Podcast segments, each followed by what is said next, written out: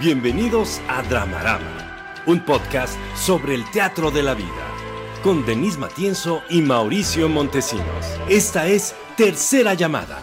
Tercera. Comenzamos.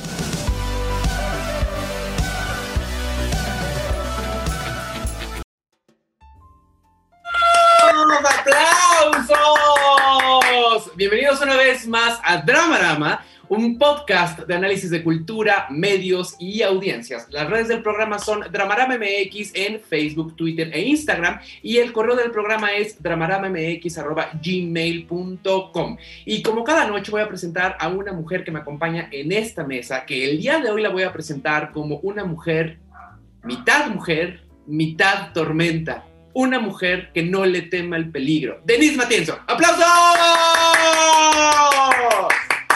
Gracias, Mauricio. Yo pensé que ibas a presentar a la Inchi porque la puse a cuadro, pero qué bueno que me presentaste solo a mí. Me parece muy bien. Y como una ráfaga de la Inchi. Qué bárbaro. Pues ya has visto que luego la Inchi entra así a escena muy rápidamente. Entonces, una ráfaga. mis redes, les va, ahí les van. Bueno, yo hago acompañamientos terapéuticos, hago facilitación, hago cursos, talleres, dinámicas corporativas. Bueno, ustedes pregúntenme mamás, qué cosas ando haciendo y ahí les cuento. Mis redes, estoy en Instagram como Denise Matienzo, en Twitter como arroba la Matienzo, en Facebook como Denise Matienzo Rubio, solo me puedes estoquear, no vas a ser mi amigo. Pero sí puedes saber qué estoy haciendo y también me puedes buscar si quieres buscar mi currículum. No sé por qué quieres eso, pero si quieres, me puedes buscar en LinkedIn y darle like a mi página de Facebook Bien Ser MX.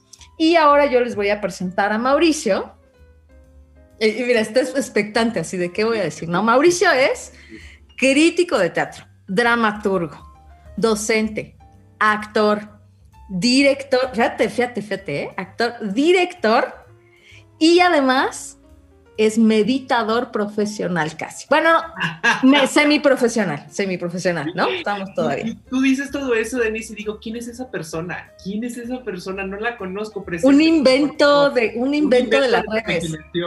Mis redes son Pez de Oro MX en Facebook, Twitter y Letterboxd. En Instagram me pueden contactar como el Pez de Oro MX. Y si ustedes quieren saber qué hago laboralmente, cuál es mi currículum, mi semblanza curricular, dirían los que saben, métanse a mi LinkedIn Mauricio Montesinos. Y el día de hoy, Denise, vamos a presentar... Redoble de tambores. ¡Ah!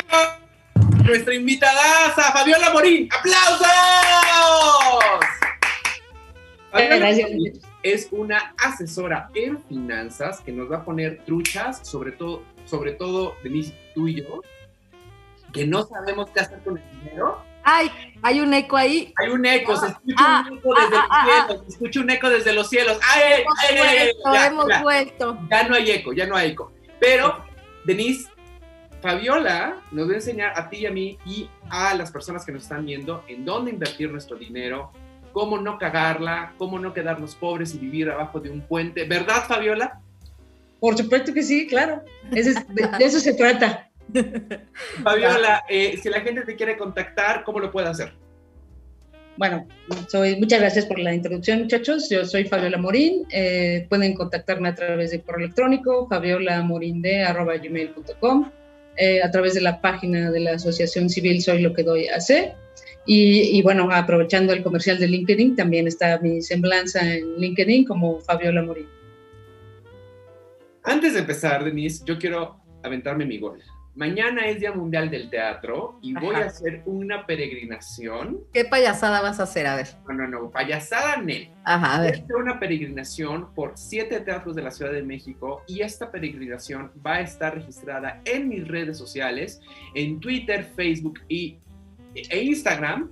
Entonces voy a hacer en cada teatro un live en el cual voy a contar mis experiencias más memorables en cada teatro. Voy a empezar a las 5 de la tarde en el Centro Cultural del Bosque, atrás del Auditorio Nacional. O, sea, Denise, voy a estar en chinga por toda la ciudad, ¿eh? Por toda la ciudad voy a estar en chinga. A las 5 de la tarde empiezo en el Centro Cultural del Bosque, de ahí me voy al Teatro Milán, de ahí me voy al Milagro, de ahí me voy al Centro Cultural Teatro 1 y 2, de ahí me voy al Teatro de los Insurgentes, de ahí a la capilla y voy a terminar en el Helénico. O sea, voy de norte a sur. Ajá. Entonces, las personas que me quieran acompañar con sana distancia, con cubrebocas, con, eh, con las medidas necesarias, ahí me pueden ver para, pues, para platicar, para que me compartan también sus experiencias en estos recintos. Entonces, mañana les espero en mis redes sociales a partir de las 5 de la tarde. Y antes de empezar, Denise, voy a presentar al patrocinador de este programa, Copeando y Botaneando, la mejor experiencia de bebidas y botanas. Denise, haz la mención mientras que yo musicalizo. Si tú, amigo, amiga, quieres algo de tomar, algo de comer, estás cerca de la zona del aeropuerto o alguna zona por ahí, llámale, copiando y botaneando, ve a Instagram, te van a llevar unas cosas bien deliciosísimas. Ay, ya se acabó la mención. Ya. Vamos a presentar, Denise, antes de, de empezar el programa, a los señores de los cielos, César Guidobro, que está en los controles técnicos, y a Leonardo Ponce, que está en, en el máster del podcast. de Aplausos. Aplausos, aplausos. El día de hoy vamos a hablar de finanzas, vamos a hablar de las tragedias escolares, vamos a hablar de inversiones en espectáculos, especialmente en el teatro, risas, diversión, souvenir, quédense, va a estar poca madre a la primera sección. Reflector a las butacas. Ya llegamos a Reflector a las butacas y en esta sección vamos a rastrear a las audiencias de determinados productos o servicios. Y el día de hoy, como está Fabiola Morín, una experta en finanzas, vamos a hablar de las aplicaciones para invertir nuestro dinero. Qué importante saber esto en tiempos pandémicos cuando el dinero es escaso o se te va como agua entre las manos. Denise, ¿tú sabes invertir tu dinero? ¿Me quieres ver la cara de estúpida? Denise, Denise, No me Denise, estás no viendo, güey. estamos haciendo este podcast. Le acabas de hacer una imagen para que haga otro meme, así de, Exacto, exacto. ¿Me quieres ver la cara de estúpida? O sea, Denise, hoy estás estiquereable, dirían los O sea- estiquereable. estás viendo y no ves, íralo. No, no estaríamos haciendo el podcast, esa es la, la verdad. Estaremos Sí. viajando. Oye, no, pero a ver, espera. El asunto es que a mí lo que me parece súper interesante de lo que vamos a platicar es que se convierta en una especie de juego, algo que antes no tenía este carácter de juego, incluso que hasta podía ser como, eh, como visto como algo muy riesgoso, ¿no? Decir, tú vas a invertir en algo como, como O la solemne. bolsa. Sí, era como, solo lo saben los iniciados. En Wall Street. No, no, los iniciados, esos güeyes que, pues, no, se le entendieron a esa onda de la economía y de las finanzas, pero tú y yo no tenemos acceso a eso, ¿no? Están unos señores, eh, como los nuestros señores de los cielos, así unos de los más de los cielos, de los rascacielos, que tienen, tienen esos poderes, pero los demás, pues, son, no, moriremos en la miseria. Y de pronto están estas apps y estas apps están haciendo asequible este, esta forma de inversión a chavos, a chavitos, a chavitos justo que hicieron que una empresa que estaba en la quiebra hace un mes, creo que pasó esto, ¿no? Ahorita nos cuentas, Fabiola, si te acuerdas de esto. Una empresa que iba a la quiebra, dijeron, vamos a ponernos de acuerdo, entre todos compramos acciones y la salvaron. Y era ridículo, porque igual la empresa no tenía por qué sobrevivir, pero dijeron, si nos ponemos de acuerdo, podemos manipular el mercado. Pero fueron fueron chavos, o sea, no, no eran estos señores en los rascacielos que saben todo de inversiones y ahora están estas apps para aprender a jugar, a invertir jugando, hacerlo de una manera lúdica y sencilla. Me parece una gloria, Fabiola. A ver, cuéntanos de esto porque es lo máximo. Bueno, primero, lo- pero justo lo que dices es- tiene que ver con el mito que existía, ¿no? Pareciera que, que pareciera que solo había unas personas que manejaban el dinero y la realidad es que no. Todos manejamos dinero, todos lo usamos en nuestro día a día y todos, todos, todos hacemos finanzas. O sea, con el simple hecho de que llegue tu, tu dinero, cualquiera que sea tu, tu ingreso, tú lo, tú lo distribuyes en tus gastos, en tu, todo lo que haces para, para ti, para tu familia. Ya estás haciendo finanzas desde ahí. Entonces, en la humanidad ha hecho finanzas desde que existe el dinero. Es más, si somos más papistas, hasta desde que existe el trueque, porque le dieron cierto valor a las mercancías. Entonces, Ok. las finanzas van existiendo lo- la- toda la vida. No, Ujú. no es, es- Lo que de pronto sucedió es que a alguien se le ocurrió hacer un banco, ¿no? Hay los ingleses muy gandallas, se les ocurrió que era muy buena idea hacer un banco y entonces pues vamos a hacer como que nosotros somos los Illuminatis. Y, y sí resultó buena idea, Fabiola. Hombre, es un negociazo. Esto es lo que, buena idea. Lo que estos cuates hicieron fue crear un alrededor porque parecía que, que, de verdad estabas hablando con Zeus y con el Olimpo, ¿no? Y, sí, sí, y entonces sí. los banqueros empezaron a mover el mundo. Sí. ¿Y, ¿Y, qué fue lo que hicieron? O sea, se dieron cuenta que el mejor negocio era prestar dinero. Yo te presto 5 pesos y te, te, termino cobrando 15. Por donde la ves es un negociazo. Uh -huh. Y si no me pagas, pues me quedo con tu casa, me quedo con tus bienes, me quedo con, con tu Hicieron el negocio de su vida. Con tus vacas, claro, sí, podía ser con, con tus vacas. Ajá. Hicieron, encontraron la panacea del capitalismo. Sí. Y de ahí crearon todo un mito alrededor. Digamos que dejamos atrás la historia de los siglos de, los siglos de dominio económico y, y hoy en lo que se ha dedicado mucho, muchas personas, y creo que también es una parte del, del esfuerzo de la Comisión Nacional Bancaria, es en tratar de acercar a la gente a la inversión que básicamente, si, si, tú buscas en el diccionario qué significa invertir, pues te va a dar de entrada la, la primera la primer definición que tiene que ver con poner una cosa al revés, ¿no? Que no tiene nada que ver con dinero. Aquí, aquí hablamos de, de poner un recurso económico, que uh -huh. Particularmente se llama dinero, para ganar sí. más dinero. Esa es la definición más simple que hay. Para eso, para eso es para lo que uno invierte. Uh -huh. y, y, creo que nadie, no, yo no, hasta ahora no conozco a nadie que esté peleado con que su dinero le gane más dinero. No, no. Porque todavía no, no, el sistema funciona de esta manera, ¿no? Sí. Entonces, lo que se han ocupado muchas, muchas compañías que, que, ahora hacen este esfuerzo para acercar la inversión a la gente es de hacerlo más simple. Y más, más, simple de que no tengas que de pronto pensar que eres un iluminado, que, uy, los de finanzas somos genios. No es cierto. O sea, la realidad es que simplemente somos gente que nos, que nos gustaron las matemáticas, que nos gustó la administración, lo combinamos y salimos buenos financieros. ¿no? Ok. Entender el mercado es tal cual una cosa de oferta y demanda. Lo que, el ejemplo que ponías de la compañía esta que salvaron, ¿qué fue lo que pasó? O sea, tú, lo mismo, el mismo ejemplo, tú te endeudas, no tienes con qué pagar, pues entonces ya nadie te quiere prestar porque pues, si no le pagas a uno no le vas a pagar a todos los demás, ¿no? Por moroso. Entonces, ¿qué, ¿qué, hago? Pues entonces saco, hago acciones. Uh -huh. Las acciones son unos titulitos de propiedad que ya ni existen en físico, ya todo es virtual, donde tú dices, tú eres dueño de una parte de la compañía. A mí me costó 10 pesos y yo soy dueño de 10 pesos de esta compañía. Y entonces, ¿qué fue lo que pasó? Recapitalizaron toda esta compañía porque hicieron una emisión nueva de acciones. Ah. Que básicamente lo único que estaban pidiendo era tomar dinero de otro lugar o de otras personas, uh -huh. ponerlo en la compañía para que la compañía pudiera cumplir con esas obligaciones que tenía o esos uh -huh. compromisos. Que es, no sé si se acuerdan ustedes del caso de Mexicana, ya tiene, tiene ya algunos, no. algunos añitos. O sea, hoy la compañía vale un peso. Entonces yo puedo llegar y decir, voy y compro mexicana con mi peso, llego con mi peso, pero la sorpresa, lo que puedo encontrar, exactamente, me voy a encontrar con que la compañía tiene N número de millones de deudas con Ajá. sus empleados, con sí. los acreedores a los que no les pagó y con todo lo que tienen ahí ya parado, generando y generando y generando deuda. Por eso es que la compañía pues está en quiebra, ¿no? O sea, hay un momento de, de colapso y, y no solo le pasa a las empresas, nos pasa a todos nosotros el día que, que, tú te endeudas más con tu tarjeta de crédito, con tu hipoteca, con lo que se te ocurra, y no, puedes, no tienes con qué pagar, pues colapsas y te declaras en quiebra.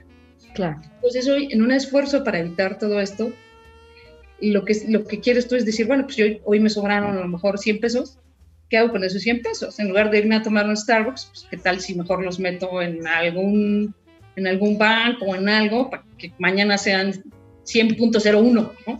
Claro. Oye, Fabiola, pero ¿sabes qué dice Anaya que hace la gente? Dice, ganan dos mil pesos y ¿qué hacen? Van y se lo echan en caguamas. Eso dice Anaya. Eso dice Anaya y tiene razón.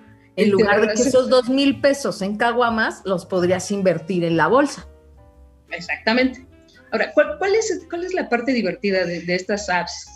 Fabiola, Fabiola ma maestra, tengo una duda, tengo una duda. No, yo, yo, yo. No diga maestra, no diga maestra. maestra. Voy a pensar que soy del Olimpo. Yo, yo soy, yo valoro mucho la experiencia pedagógica y valoro mucho a mis maestras y maestros, y Denise está de testigo. A mí me sobraron 100 pesos y decido no gastármelo en, cagua, en caguamas. ¿Ok? Entonces Sí. voy a estas apps, que después nos dirás cuáles específicamente, y yo le meto esos 100 pesitos. ¿En cuánto tiempo eso puede resultar atractivo para saber que la inversión valió la pena? Pues mira, es que el, el tiempo depende en qué inviertas, ¿no? Dicen, dicen que la premisa básica es a mayor riesgo, mayor ganancia, Ajá, pero pues también mayor pérdida. Esa es una realidad. claro. Si tú quieres ganar mucho dinero en el corto plazo, mm, puede ser que no necesariamente sea la mejor opción. Ok. Eso es lo que pasó con los bitcoins. Que la gente empezó a querer ganar dinero muy rápido. Yo, yo siempre les digo, tengan cuidado, cuando alguien te dice que te puedes ser millonario de un día para otro, solo que te saques la lotería, porque, porque suena que hay algo que no está bien. Es fraude, seguro. Suena que por ahí hay algo que no funcionando correctamente. No, no, no te la creas a la primera, investiga un poquito más. ¿Es fraude o es pirámide? Hay que darle Es pirámide. Es pirámide. ¿Es fraude o es pirámide? algo más ilegal, no, no, no crees que eso es lo único que hay. No, No, bueno. Sí, eso sí está más. Fabiola, entonces podrías decir que invertir lana es un ejercicio de la paciencia. Mira, yo siempre digo, si tú quieres invertir para ganar mucho, tienes que pensar o olvidarte que tienes ese dinero ahí, al menos en un año. Ok. Ok, eso es importante saberlo, Denise, porque yo iba a bajar la app y decir, ahorita gano un millón de dólares. Ahorita mismo. Chinga, ahorita. Ay, Es que hay que tener cuidado, es que se justo, justo es el- el- la parte fina del asunto. ¿no? ¿Ves, Fabiola, lo que deja estudiar comunicación? Ahora, ¿ahora ves? ¿Ahora entiendes? Y hacer teatro. ¿Y hacer teatro? Te, te la pongo más fácil, si lo quieres decir, decir así de Pero- rápido. Pero Fabiola, ¿a poco no muchas personas pensarían como yo? Claro, yo pienso como tú, la verdad. Pero entonces ahí te va, ahí te va otra herramienta. Entonces mejor, mejor compra, invierte esas, esos 100 pesitos en comprar moneda de otro país. Ah, Ah, ok, ok. Entonces vas de cuenta, voy, yo tengo mis 100 pesitos, voy y me compro 3 dólares. Bueno, exageré pues, pero bueno, ponte tus 5 dólares. ajá. Que a lo mejor, no, la verdad es que hoy no revisé, pero vamos a suponer, el lunes de la semana estaba en 20, creo que estaba como en 20.50. Y espérate a que mañana sea 21. Y pum, vas y recuperas tus 5 dólares y tus pesos y listo, ¿no? Y no, no le pagaste nada a nadie, no pagaste impuestos, Ok. te- y llevaste la lana rápido. Ujú. Entonces, ese, ese es otro instrumento, pero es igual de, o sea, es igual de riesgoso. Ahora, Fabiola, entonces, ya voy entendiendo, ya ves, Denise, es que a mí me tienen que explicar, es que, pues, ¿a qué venimos a este mundo? Aprender. Aprendemos. Entonces, ¿qué ventaja, Fabiola, tiene invertir en una app? Uno A es fácil, de todas las posibilidades que hay en el mundo de las inversiones. ¿Qué me da la app que no me lo da otra posibilidad? De entrada la facilidad. O sea, abrir una cuenta es mi correo electrónico, O sea, con este aparatito. tal cual. O sea, bajo la aplicación, este, la tengo aquí en mi celular, me registro y puedo, puedo meter dinero hasta con mi tarjeta de crédito. Ok. Ajá. O sea, yo quiero este, poner mil pesitos y meto mi tarjeta de crédito y me pasan los mil pesitos. Entonces, ¿qué te da? Te da esta posibilidad de hacerlo en, en la palma de tu mano, que es, que es creo que hoy una cosa muy valiosa que tenemos de esta era de la tecnología. ¿no? Yo puedo estar revisando cómo, cómo se está moviendo mi dinero. Ok. Y puedo decidir si quiero cambiarlo a otro lugar para, para ganar dinero más rápido, con el riesgo que eso implica. ¿no? El, Sí. el año pasado estuvo muy de moda la acción de, seguramente escucharon, todo lo que pasó con Tesla. No, cuéntanos el chisme. Ok, Tesla es esta compañía que, que se dedica a, sobre todo, tiene, tiene, es un grupo, es un consorcio, pero básicamente lo, digamos que lo más común para nosotros son los autos, los autos Ajá. eléctricos, Sí. divinos, la verdad están preciosos. Ok.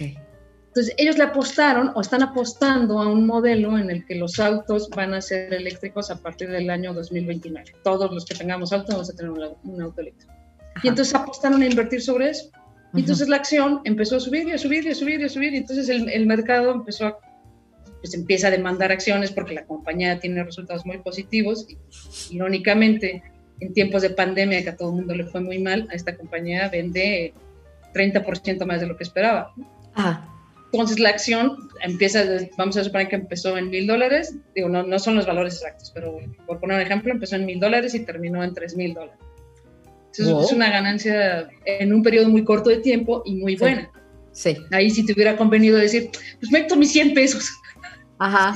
Y en un año ya tengo tres mil. Claro, claro. Yeah. Pero es, es, es, es, una cosa, digamos que no es lo común, es algo que sucede pocas veces y tienes que estar todo el tiempo informado.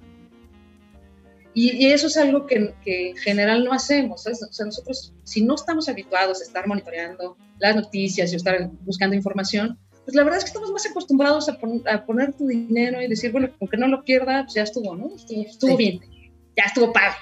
Sí. Entonces, lo que te permiten estas apps es este dinamismo. Tú no tienes que estar viendo las, lo, todas las noticias diario, ni levantarte a las 6 de la mañana a escuchar qué pasó en el mundo. O sea, lo tienes en, en, el alcance de tu celular. Claro. Entonces dices, ah, pues ok, hoy me interesa, y a lo mejor, digo, no, no sé, nos pasa seguidos que a lo mejor dices, ay, pues es que me interesaría invertir en Google y en Apple. Sí, pero la acción vale mil dólares. Y ahorita no tengo mil dólares. ¿Qué Ajá. hago?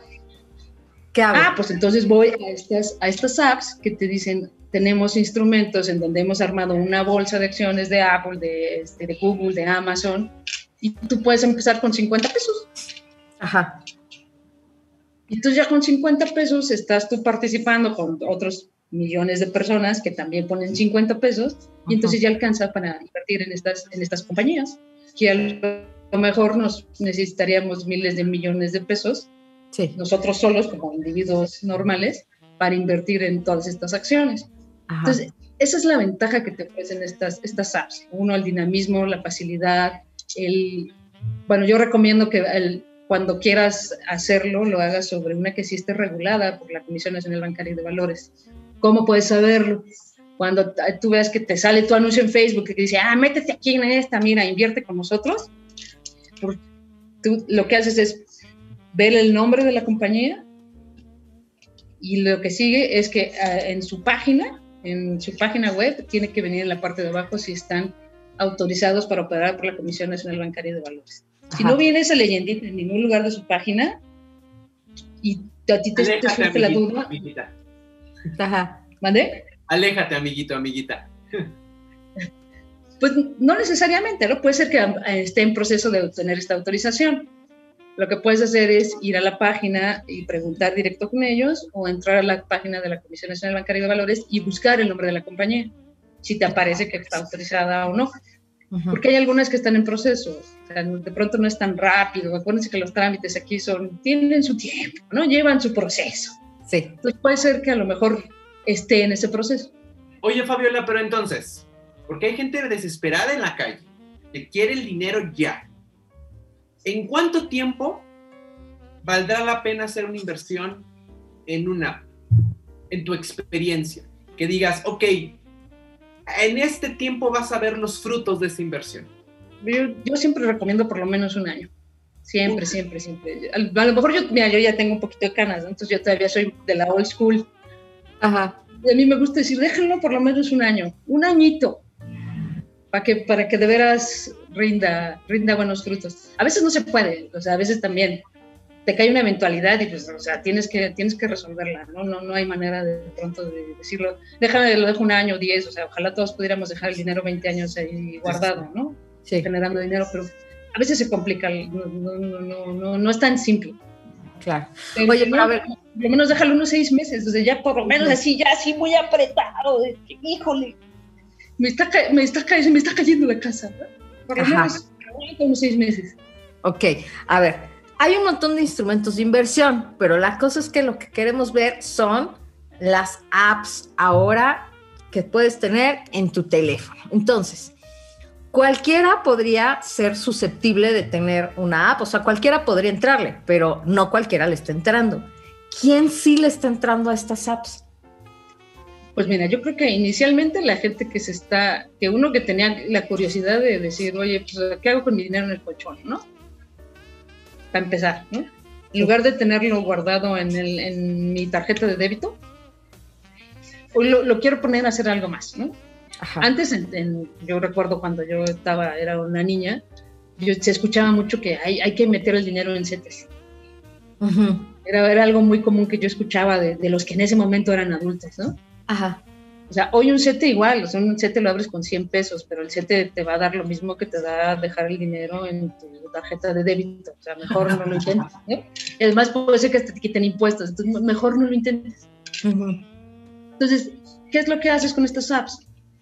Que uno, te permite hacerlo rápido, te permite, no necesitas ir al banco, dejar tu documentación, no necesitas dar este n número de documentos para acreditar que si eres tú. Sí.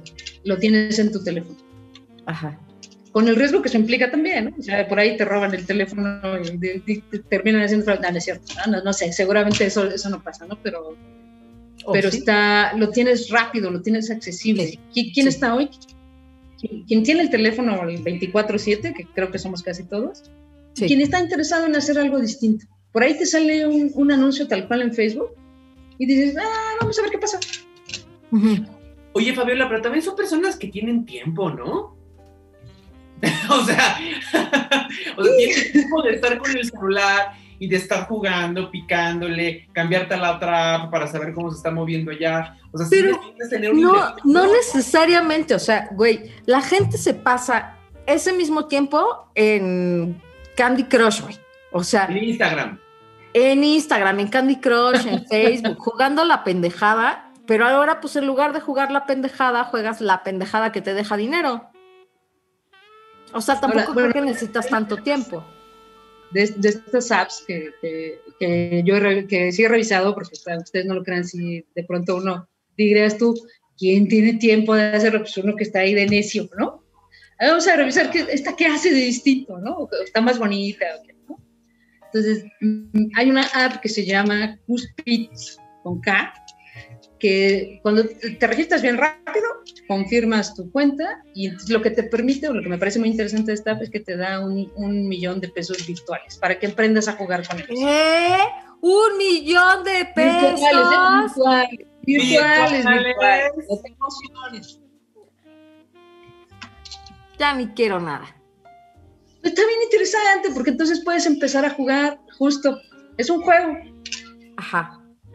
Oye, Fabiola, ¿todas las apps de inversión tienen la estructura de videojuego? No, no, no, no. De hecho, no tienen estructura de videojuego en realidad. ¿no? Yo, yo, Ay, ni sabes, Mauricio.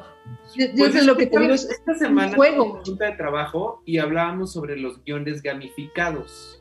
Ah, no, pero gamificar es bien complicado, güey. La gente cree que es cualquier cosa. Pero al final se apela a una parte lúdica, ¿no? Y que una expresión muy depurada es un videojuego. Así me estoy imaginando la app, ¿eh, Fabiola? No, no, no pero no, güey. Estás con tu avatar, así. No, no, no, no, no, tampoco, tampoco. Y no es lo mismo gamificar que ludificar, ¿eh? O sea, tú puedes tener algo que tenga un sentido lúdico y que no esté gamificado, no es lo mismo. Pero entonces, entonces la app tiene un sentido lúdico o gamificado, Fabiola. Puede ser que algunas tengan una cosa y otras tengan la otra. Es para hacerlo más sencillo al usuario y que el usuario pierda el miedo de invertir. Al menos esta que nos estás diciendo sí debe tener un sentido más lúdico, porque pues al final te están diciendo te doy un millón de dólares, ¿no? De, de no, pesos, de perdón, de pesos, millón de pesos para que juegues a, a ver cómo se siente esto pero supongo que hay otras apps donde es menos el juego y es más como cualquier otra app de inversión, simplemente es sencillo. O sea, no, no, es un juego, solo es sencillo, ¿no? Solo es sencillo. No te, no te hacen pasar por una experiencia complicada de... Tú, o sea, también las hay, las que son más complicadas, de que tú tengas que poner tus propios valores de yo quiero, yo quiero solamente estas compañías y entonces le pongo un mínimo y un máximo y a partir de que, de que llegue a este mínimo y a este máximo, compras o vendes. Eso, eso ya es un poco más sí está más complicado. Más avanzado. Sí. ¿no? Sí te tienes que sentar a leer el manual o a ver el video de cómo opera la plataforma. La verdad es que todas, todas, todas, todas tienen videos de que te enseñan cómo operarla. Ah, chido. Ahora hay unas otras en donde te puedes acercar con un, un consultor o un asesor y, y, tú le preguntas, oye, quiero, quiero aprender un poquito más, un, una cosa más técnica, no tan, no, tan, no tan guiada por la plataforma. Quiero yo, quiero yo tomar mis propias decisiones sobre esto, ¿no? Ok, ahora sí hay, hay, algunas que sean como más en formato gamificación, como dice Mauricio, o sea, donde entro y gano, y gano puntos y juego y así. No.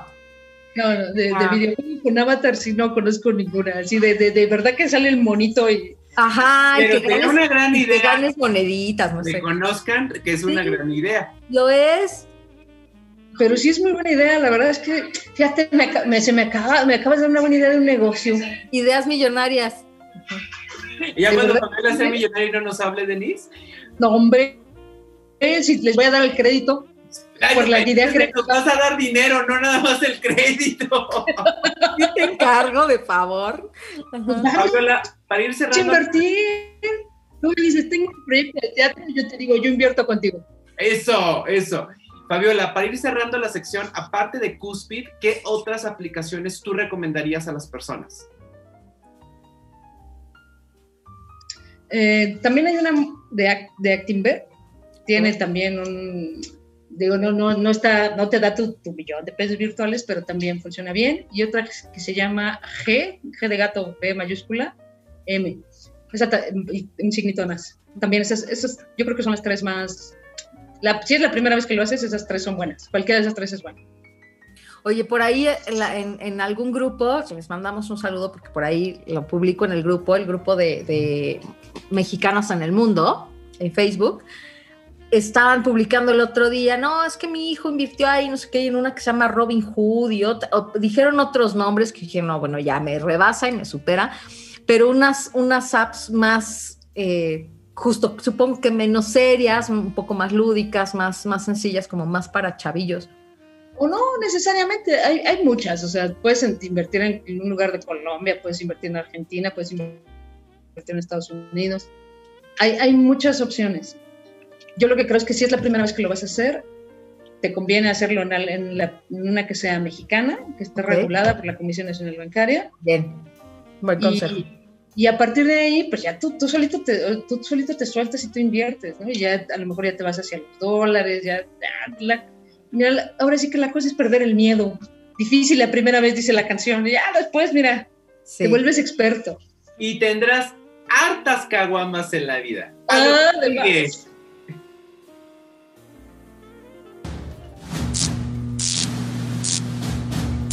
Esto es Escena 1.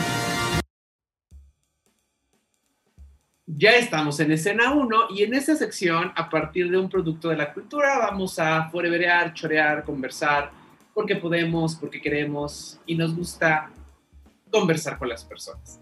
Y el día de hoy vamos a hablar, fíjate, fíjate bien, Denis, vamos a hacer un giro, un giro dramático bien intenso. Exacto. Fabiola es experta y asesora en finanzas. Exacto. También le gusta mucho el teatro. Y hubo le. Sí. Entonces, a partir de un artículo que ella hizo sobre la producción teatral en este país, vamos a hablar de los mecanismos precisamente de producción teatral que tenemos actualmente y cómo a través del tiempo han cambiado esas posibilidades para poder generar un espectáculo teatral. Primera pregunta, Fabiola. ¿De dónde nace tu afición al teatro? Pues mira, es, es, un- es uno de esos casos curiosos, ¿no? Estaba yo en la preparatoria y, y de pronto te, te obligaban a tomar alguna materia artística. Y digo te obligaban porque, pues bueno, yo estudié finanzas, ya te puedes imaginar cómo era yo en la preparatoria, ¿no? Yo soy súper clavada con la matemática, los números, la lógica, etcétera, ¿no? Y yo decía, ¿pero por qué me van a obligar? Pues es que es la, el- pues así, así es, ¿no? Entonces, después del berrinche, dije, bueno, ok, voy a escoger. Y entonces terminé escogiendo teatro. Y fue, fue- ha sido una de las mejores experiencias de mi vida.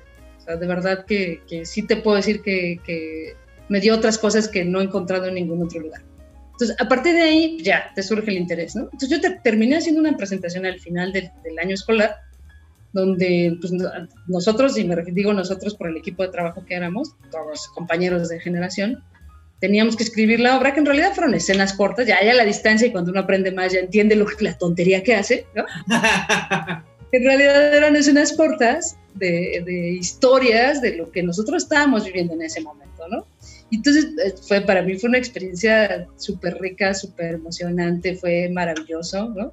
La, la escena que, que a mí me tocó presentar era, tener- trabajaba yo con una compañera y otro compañero y entonces la escena iba de que de pronto yo estaba besándome con esta compañera y entraba el, el ¿no? Que se supone que era mi novio y entonces de ahí se desataba toda una catástrofe.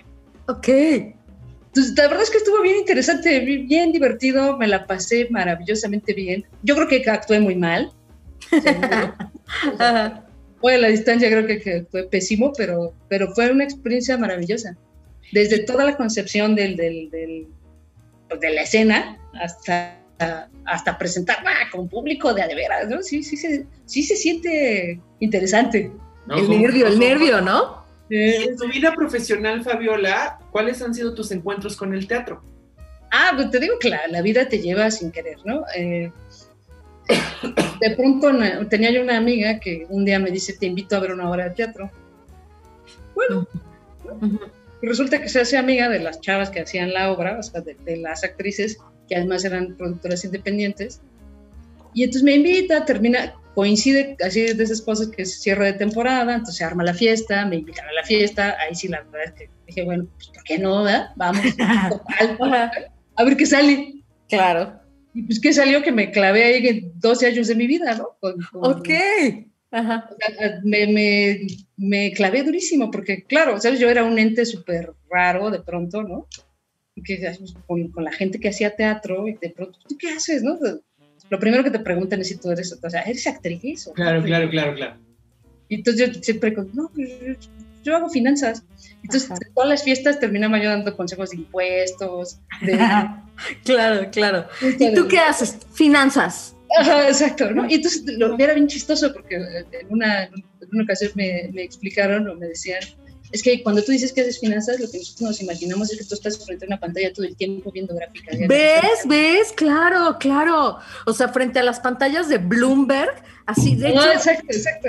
De hecho, uno, yo como me los imagino es que ven las pantallas de Bloomberg y es como si vieran el código de la Matrix. O sea, ven numeritos y lo que ven es, es, el trastienda de la realidad. La trastienda, Denise. Sí, tal cual, tal cual, en lugar de tomarte la pastilla roja, te tomaste la azul, ¿no? Ya, sí, y ves así, ves el código de Bloomberg y dices, claro, ahí está la venta, o ahí está el fraude, y así, yo así me lo imagino. No, no, la verdad es que no. Lamento desilusionarte, ah. pero no, es así. ¿No ven el código de la Matrix, me lo juras? No, no, no, lamento, no. Dice ojalá, ojalá lo pudiéramos conocer. Hombre, ya, ya, no, ya, ya, muchachos, esta sería otra historia. Claro, claro, no estaría aquí hablando con ustedes, güey. No, estaríamos hablando del programa, pero a lo mejor estaríamos en Bali. Ay, ah. sí, la buena, Fabiola. ¿A poco no? Oye, Fabiola, pero de esas fiestas teatrales y de Ay, esas perdóname, nocturnas, ¿en qué momento llegaste a que una persona de teatro te dijera, vamos a trabajar en un proyecto?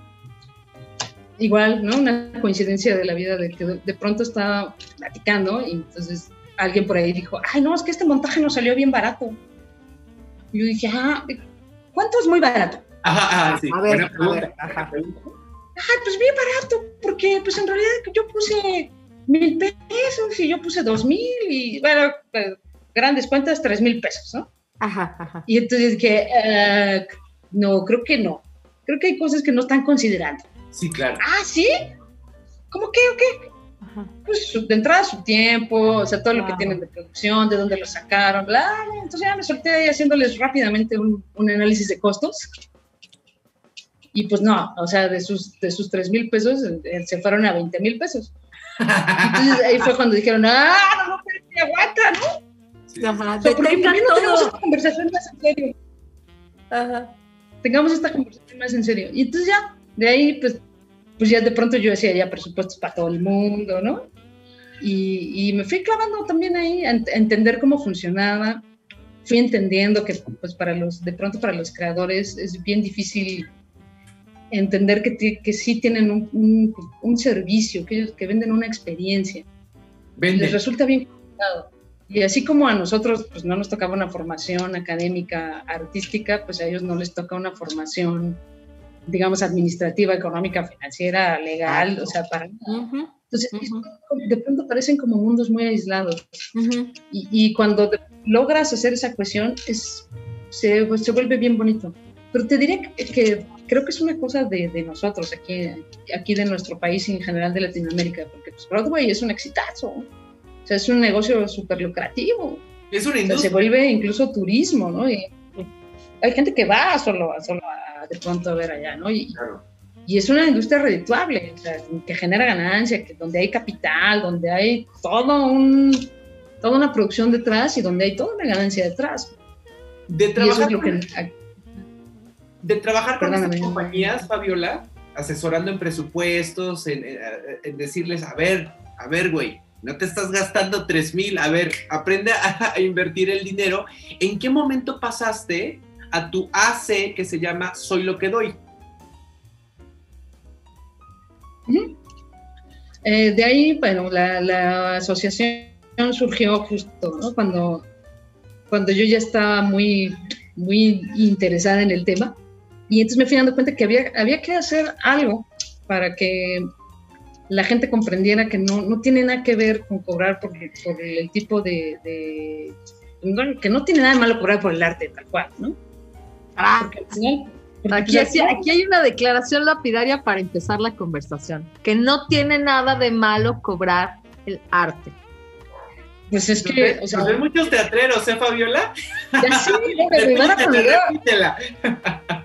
Me, me van a colgar los teatros, no, no, no sabes cómo, qué, qué mal me ha ido con ellos, con estas frases. No, tienes razón. No, pero está O bien, sea, te apoyamos. te Lo que pasa es, y fíjate, Fabiola, que hace una semana estaba aquí Abelina Lesper, que es crítica de arte, y entonces eh, está como en, como en estos dos extremos, ¿no? Por un lado, Abelina Lesper lo que está denunciando sistemáticamente es la gente que comercia con algo que no es arte, ¿no? Que solo se convierte en un, en un comerciante de productos que se hacen pasar por artísticos, pero que no tienen valor artístico. Y del otro lado están eh, como dice Mauricio, el corazón de Xochipilli, donde en aras de hacer arte y como viene de mi corazón y del alma y expresa lo más profundo de mi ser, entonces no se debe cobrar, porque entonces si no ya te comercialistas, te prostituyes. Y estos dos extremos creo que le han hecho mucho daño al arte, a cualquier tipo de arte, ¿no? ¿Dónde está el punto medio? Donde lo que estás diciendo es cierto, es puedes cobrar y cobrar bien por el arte, es decir, puedes entregar un producto artístico cierto, de calidad, profundo, desde el fondo de tu ser, y cobrar por eso y cobrar bien, venderlo bien. Pero es, parecen, como dices, mundos disociados. Parece, y, y creo que un poco lo son. Yo, Sí, yo tuve esta, esta discusión, no sabes cuántas veces la, la he tenido con, con los artistas, ¿no? sí, Y entonces yo, yo siempre les decía, es que mira, de verdad no, no, no se trata de justo de banalizar o de, claro, de prostituir, ajá. exactamente, ¿no? El, el arte, pero, pero pues dicen por ahí, ¿no? ¿El artista vive del aplauso? Yo creo que no, No, mana. yo creo que no. Y por, el- por todos los Mauricio, mírame, pero no te pierdas, Mauricio, como Ya señora. sé, ya sé. No. ya sé. Perdón, perdóname, le está dando algo. No, Mauricio, no, no, no, no es cierto. Mauricio, ven, ven, ven, ven a nosotros. No, pero es que es difícil, pues, es, es muy difícil combinar los dos mundos porque tienes que tomar decisiones al final del día, Fabiola. Y Claro, tienes- no, no, y es, es complicado, pues, o sea, al final es complicado. como decir, oye, pues, esto yo lo estoy haciendo porque, porque es algo que a mí me nace, que me gusta, que, que es, que es lo que yo soy. ¿no? O sea, como, ¿por qué, lo, qué tendría yo que cobrar por esto?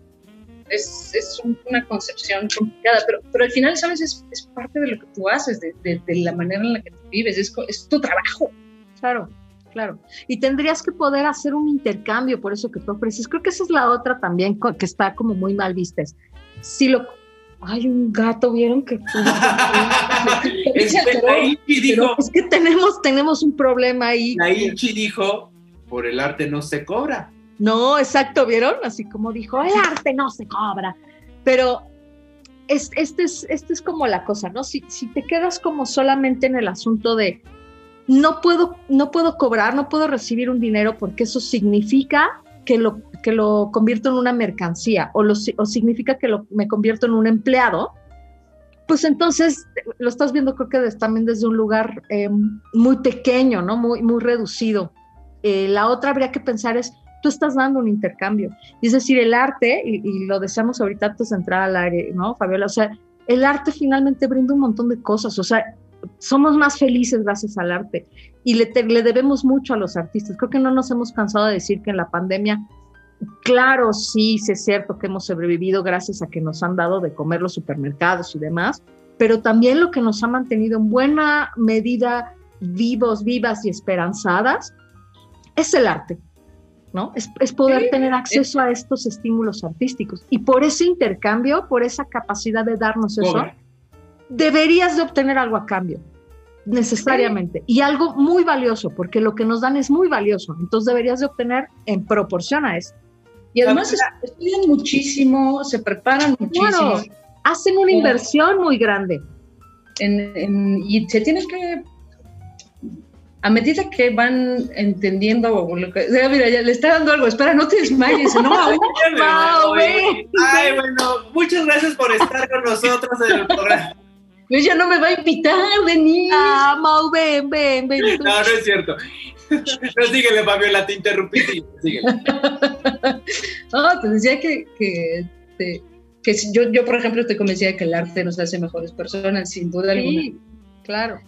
de todo a todo. Y, y al final, pues es, pues es parte de, de tu, de tu profesión, de, de todo lo que has estudiado, todo lo que has invertido.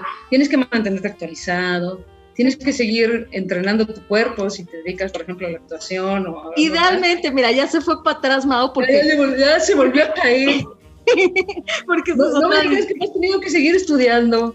No, sí, pero es que decimos, idealmente las personas también deberían entrenar su cuerpo, sus mentes. Y luego hay, en el teatro hay mucha gente que luego es huevontona, es huevonzona, y luego ya no quieren seguir entrenando. Mira, no voy a decir nada.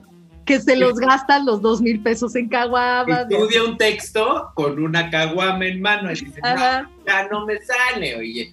Fabiola, yo tengo una duda. Tú haces Soy lo que doy. ¿Cuál es el rubro que tiene? Bueno, de, de entrada es artes escénicas. El, ¿Ok? artes escénicas desde la parte de la, de la educación, de la- en las artes escénicas, desde la parte de la capacitación. Y, y bueno, idealmente tendríamos que llegar también a este esquema de financiamiento. Y digo, tendríamos que llegar porque todavía no estamos ahí, ¿no? No hemos capitalizado lo suficiente como para poder... En, en mi mundo ideal, un chavito que está saliendo de la escuela que dice yo a partir de este momento soy independiente, no quiero pasar el concurso de tres años a ver si entro a la Compañía Nacional de Teatro y de ahí vivo de la beca, sino yo quiero montar mi propio espectáculo, pero pues necesito lana. A mí me encantaría que viniera conmigo, yo le podría decir, sale, te la financió completa. ¡Órale! ¡Órale! Oye, La verdad es que eso es lo que a mí me gustaría, o sea, ese- esa fue mi concepción original de, de esto o mi De la- participación de la fundación. parte de la asociación, ¿no? Porque, pues, bueno, yo puedo dar de capacitación de arte, no, Pues, no te digo que, que mi mejor actuación ha sido, este, fue en la preparatoria, no, lo hice muy mal. Ajá. Fabiola, y tú, escribiste un artículo que se llama Un proyecto de inversión llamado Teatro, en donde explicas los mecanismos de producción de la escena teatral mexicana. ¿Me puedes explicar para dónde fue este artículo, a dónde lo querías publicar, cuál fue el objetivo? Bueno, in- inicialmente lo hice para participar en el Foro de Economía y Cultura que organizaba la Universidad Autónoma de la Ciudad de México. Entonces, ellos sabrían con las categorías de, de lo que iba a ir al foro. El foro se, genera, se hacía durante una semana y tú podías participar en alguna de estas categorías con alguna ponencia o ensayo. Entonces, había una que era los, los nuevos medios de producción. Me pareció interesante la categoría y dije, bueno, ¿por qué no? El primer año que yo asistí, tal cual como asistente, estuve pues, viendo de qué iba el foro, cómo funcionaba. La verdad es que era un esfuerzo, un esfuerzo bien interesante de la, de la Universidad Autónoma de la Ciudad de México. Justo por esto, por acercar o de alguna manera vincular estas, estas cosas que son diametralmente opuestas, ¿no? O sea, la, la economía y la cultura. Que a pesar de que pues, no, no pareciera que no se hablan, pues de pronto te das cuenta que un componente muy importante de la economía de un país es lo que generan todos estos medios culturales. Después se ha ido desvirtuando y ahí sí coincido completamente, ¿no? Ya de pronto hay cosas que dicen, ah, caray, esto es arte, ok, ¿no? Ve, Ok. también. Ajá, ajá. Y entonces, bueno, Fabiola. era vincularlo. Escribo ¿Cuál yo es, este la, artículo. cuál es la tesis central de este artículo? ¿Qué es lo que dices? ¿Cuál es el core del artículo? Invertir en teatro vale la pena. ¡Ándale! Vas a tener una ¡Ándale, ganancia. aplausos! Mira, ya lo recuperamos, ¿ya viste? Ya, ya me está perdonando, ya. Volvió. Uf. Pero a ver, A ver, Fabiola, yo creo que a nivel espiritual, creativo, sensible, beneficios de invertir en el teatro. Híjole, ah, te perdí un poquito en el audio. ¿Te fuiste, ajá, te fuiste un poco, Mau. Ah, ¿puedes repetir la pregunta de mí? Te sigues oyendo súper lejos. A ver, espérate, recupérate, porque te oímos súper lejos. ¿Quién sabe qué pasó ahí? Ah, ok. No, ¿sabes qué? Que a mí me pareció importante del artículo. Eh, cuando, cuando dices justamente esta tesis central de es que sí puede dejar dinero, pero creo que hay, hay una partecita donde, donde llegas en el artículo a decir, quién sabe qué pasó, Mau, que que, que, la gente no asiste al teatro, que no está asistiendo al teatro, no está llenando tampoco las taquillas. Y ese, y ese me parece que también es un problema terrible, el asunto cultural. Y es que eh, yo creo que todos los proyectos artísticos, las artes escénicas u otros proyectos artísticos, podrían ser una buena inversión. Pero el asunto es que el teatro, junto con otros espectáculos escénicos, justo, tendría creo que muchas más posibilidades, por ejemplo, que la pintura, por ejemplo, ¿no? Es decir, bueno, inviertes en pintura, a lo mejor ese cuadro no te regresa de la misma manera que poner una obra de teatro o que poner otro tipo de obra, performance, eh, arte escénico. Estos espectáculos podrían dejar dinero de inmediato, pero te topas con que las audiencias no están yendo al teatro. Y parte de lo que hemos discutido aquí es justo que el teatro tenía ya un problema antes de la pandemia. O sea, la pandemia vino a agudizar o a meter ya en, un jaque. En jaque y en terapia intensiva al teatro, pero es que ya estaba muy enfermo antes de llegar la pandemia. Es que mira, tendría que aquí, o sea, yo, creo que aquí tendríamos que analizarlo desde dos lugares distintos. O sea, tenemos, o sea, si hay público que va al teatro y que paga, paga una buena cantidad de dinero por, por su boleto sin embargo, no es el mismo público. O sea, generalmente el, público que paga un boleto para ir a ver Chicago, el más barato, no necesariamente es el mismo público que va al Centro Cultural del Bosque. Sí. Que paga un boleto que cuesta una tercera parte. Oigan, quiero hacer una pausa, ¿me escuchan ahí? Ahí estás, ahí ya te escuchamos. Ya, ya, estás, ya estás, ya. Ya volviste. Ahí, ya, ya, ya.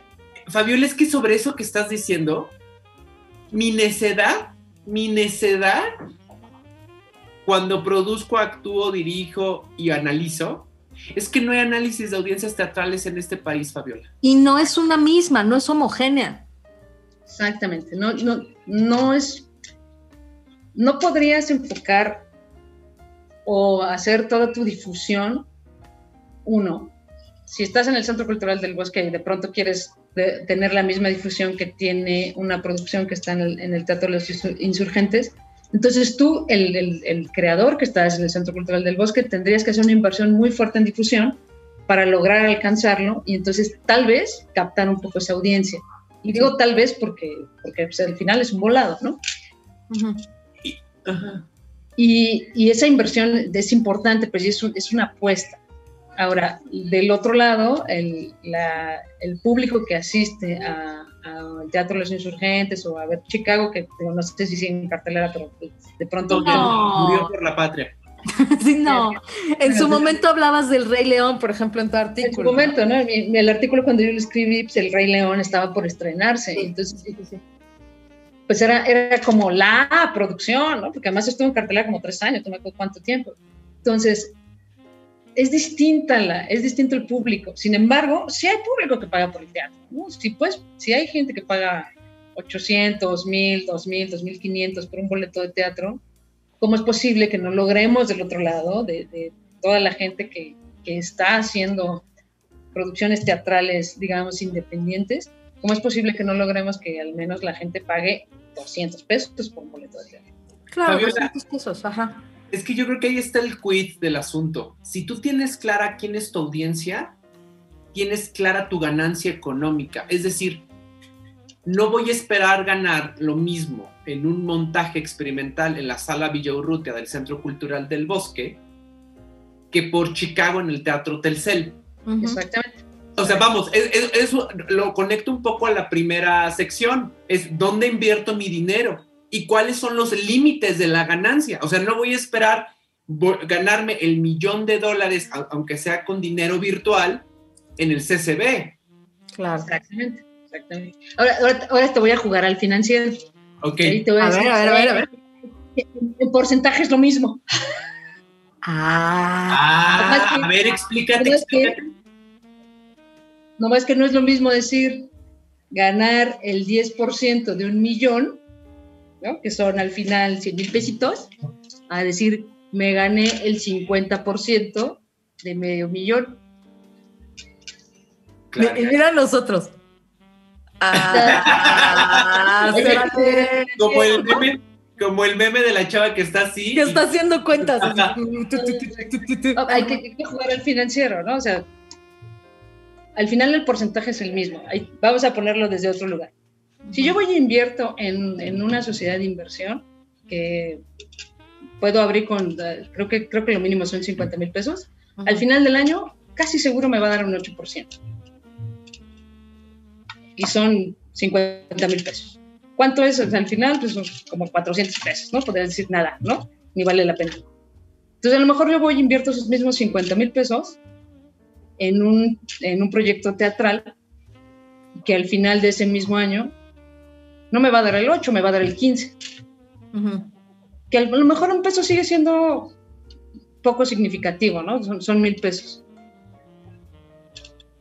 Pero en porcentaje es el doble. Sí. Ahora, evidentemente a medida que vas invirtiendo más, pues esperas ganar un poco más. Claro. Entonces, es, básicamente de eso iba, de eso va mi tesis. ¿Por, qué no? Entiendo que no voy a ganar un millón de pesos si yo invierto 200 mil. Sí. Hablando, hablando, de una, hablando del teatro como inversión. tendría que de verdad ser una producción muy afortunada, pero, es, pero está complicado. Sería sería quizá poco realista, ¿no? Ok.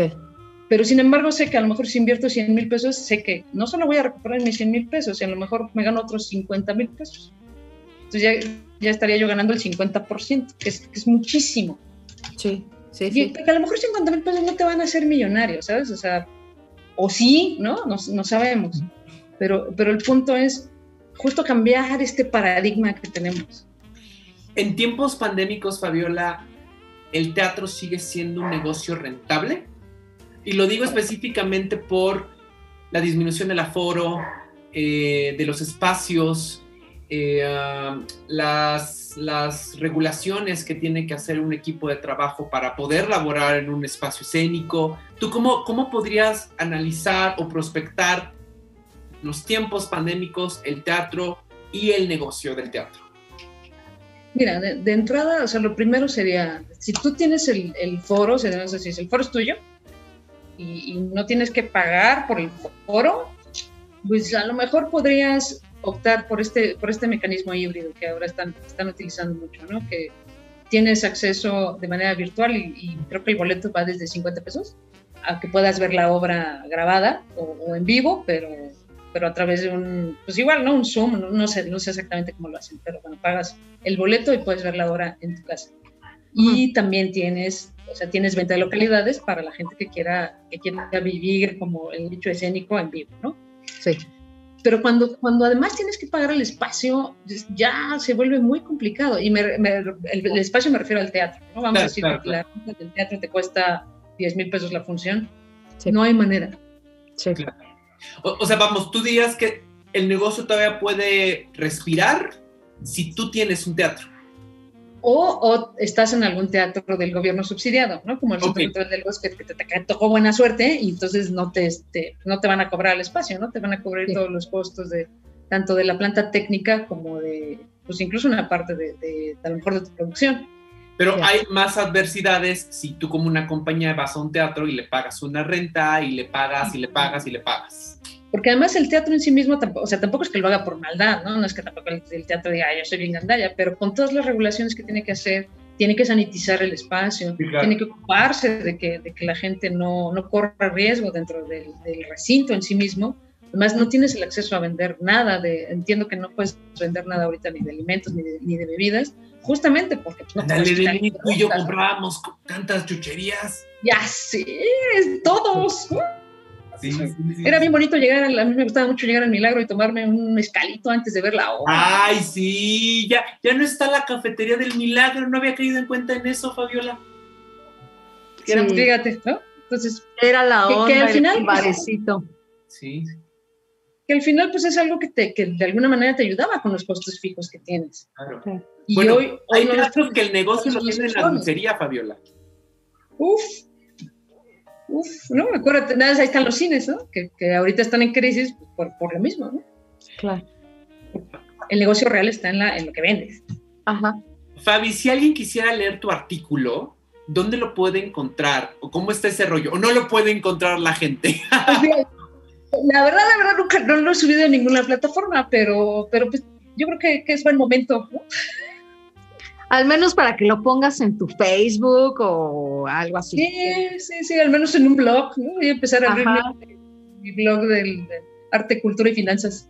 Ándale, estaría Estaría buenísimo. increíble. Entonces, si alguien te quiere escribir y, te, y pedir el, el artículo, ¿sí se lo mochas? Sí, claro que sí, con mucho gusto, pues al Y final. también que te escriban para, para pedirte asesoría, manas santas del teatro y de las artes escénicas.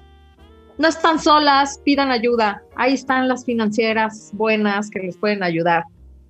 Sí, y, y además en buena ondita, sin este, sin, sin este negocio de por medio. Fíjate. Fabiola, Fíjate. eres un ángel. Ángel. Vamos a la siguiente sección, por favor. Lleve la playera, la pluma, la taza, lleve el souvenir.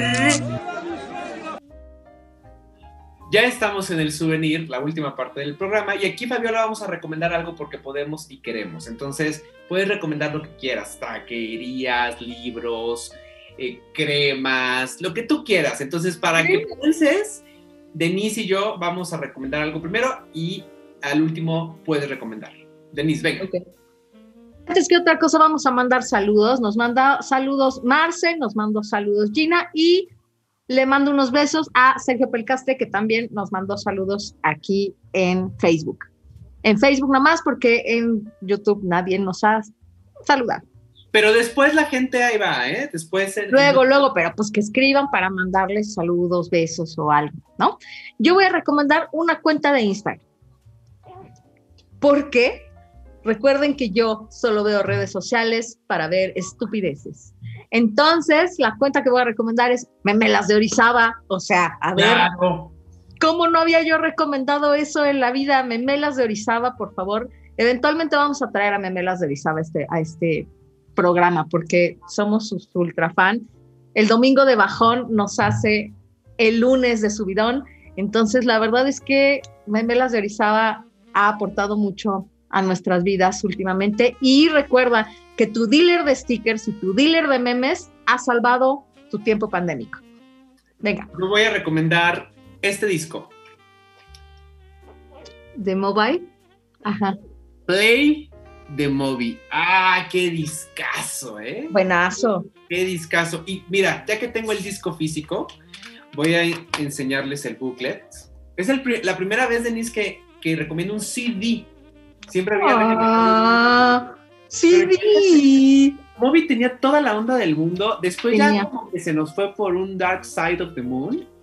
Pero no le hace. Este disco tiene colaboraciones con Gwen Stefani, por ejemplo, ¿no? ¿A poco? Ya, claro. Southside, por ejemplo. Ve- ¿Es con vean Gwen? las fotos, vean las fotos. O sea, Moby era, tenía toda la onda del mundo en esta época que fue, ¿qué te gusta, Denise? Finales de los 90, principios de los 2000. Ujú. Eh, por favor, escuchen este disco. Es una joya, es muy chilautero, sí, habremos de reconocer. No, pero es un discazo. Pero es un discazo de cualquier manera. Eh, Play de Moby. Fabiola, ¿qué nos quieres recomendar tú? Pues bueno, ya, ya para seguir con el tema, ¿no? Desde el tema de las finanzas, hay una cuenta en Instagram que se llama Invierte en Mente. Es este, no, no conozco los desarrolladores, pero es bien interesante lo que ponen. Y, y justo en esta parte lúdica que decías hace rato de, de- de hacerlo lúdico, ah, ponen los comentarios bien bonitos, bien lúdicos, ponen dibujitos, todo, hasta sale el joyote y el, el correcaminos, esto está bien, Wow. bien interesante lo que, lo que ponen. Se llaman Invierte Mente, yo, yo lo sigo en Instagram. Invierte Y en me gusta mente. mucho. Ok. Entonces, invierte en Instagram. Muy bien. Las redes del programa son Dramarama MX en Facebook, Twitter e Instagram y el correo del programa es dramaramamx.gmail.com. Denise, tus redes antes de irnos. En Instagram, Denis Matienzo, en Twitter, arroba la Matienzo, en Facebook me pueden estoquear como Denis Matienzo Rubio, en LinkedIn me pueden estoquear como Denis Matienzo Rubio también, y pueden seguir mi página de chamba terapéutica en Bienser MX. Por ahí en contexto también luego publicamos algunas cosas de otras chambas que hago. Y hay algo más les iba a decir. Ah, que pues sigan la cuenta de Spotify y de Evox y de Apple Podcast y lo pueden escuchar en todos lados. Y también estamos en YouTube y lo pueden ver en Twitter Live. Y ya. Mi Facebook, Twitter y Letterboxd son Pez de Oro MX. En Instagram me pueden contactar como el Pez de Oro MX y en LinkedIn como Mauricio Montesinos. Y por favor, Señor de los Cielos, aviéntate mi promocional del día de mañana, que es Día Mundial del Teatro. Voy a hacer una peregrinación a siete teatros de la Ciudad de México. Cinco de la tarde nos vemos en el Centro Cultural del Bosque de ahí me voy al Teatro Milán, me voy al Milagro para extrañar la cafetería, como bien lo dijo Fabi. Después me voy al Centro Cultural Teatro 1 y 2, después al Teatro de los Insurgentes, la capilla y termino en el Teatro Helénico. ¿Y sabes qué, Denise Fabi? En cada teatro voy a dejar una insignia del pez de oro. El, el Censo Pez de Oro 2021. Así, así se va a hacer el, el, Censo Pez de Oro 2021. Directivos de los espacios teatrales, si van caminando por su foro y encuentran una insignia, es que yo estuve ahí. Yo estuve en su foro hablando de su foro. Eh, Fabi, eh, medios para que la gente, la gente de teatro te pueda contactar, las redes de Soy lo que doy, por favor, Fabi. Urge. ya, ya, voy a hacer un blog prometido. Este, mi correo, gmail.com en la página de Facebook de Soy lo que doy a y en LinkedIn, aprovechando para la semblanza curricular de Fabiola Morín. Súper. Gracias a los señores de los cielos, a César Guidobro y Leonardo Ponce. Y antes de irnos, Denise, un pequeño aviso. La próxima semana no va a haber programa porque nos vamos de vacaciones. Porque Denise y yo, ustedes nos ven muy sonrientes, nos ven muy felices, nos ven muy dicharacheros, pero hemos estado surfeando un tsunami de trabajo que, lloramos, que lloramos. Ustedes no ven el llanto, nosotros lo sentimos. Entonces, por nuestra salud mental. Nos urge descansar. por nuestra salud mental. La próxima semana no va a haber programa, pero regresamos en, en, en, viernes 9 de la noche en Semana de Pascua. ¿Cierto, Denis? Así es, así mero, así mismo. Muchísimas gracias, Fabi. Nos vemos la siguiente semana. Cuídense mucho. Bye. Bye. Esto ha sido Dramarama, con Denise Matienzo y Mauricio Montesinos. Te esperamos la próxima semana porque siempre hay drama.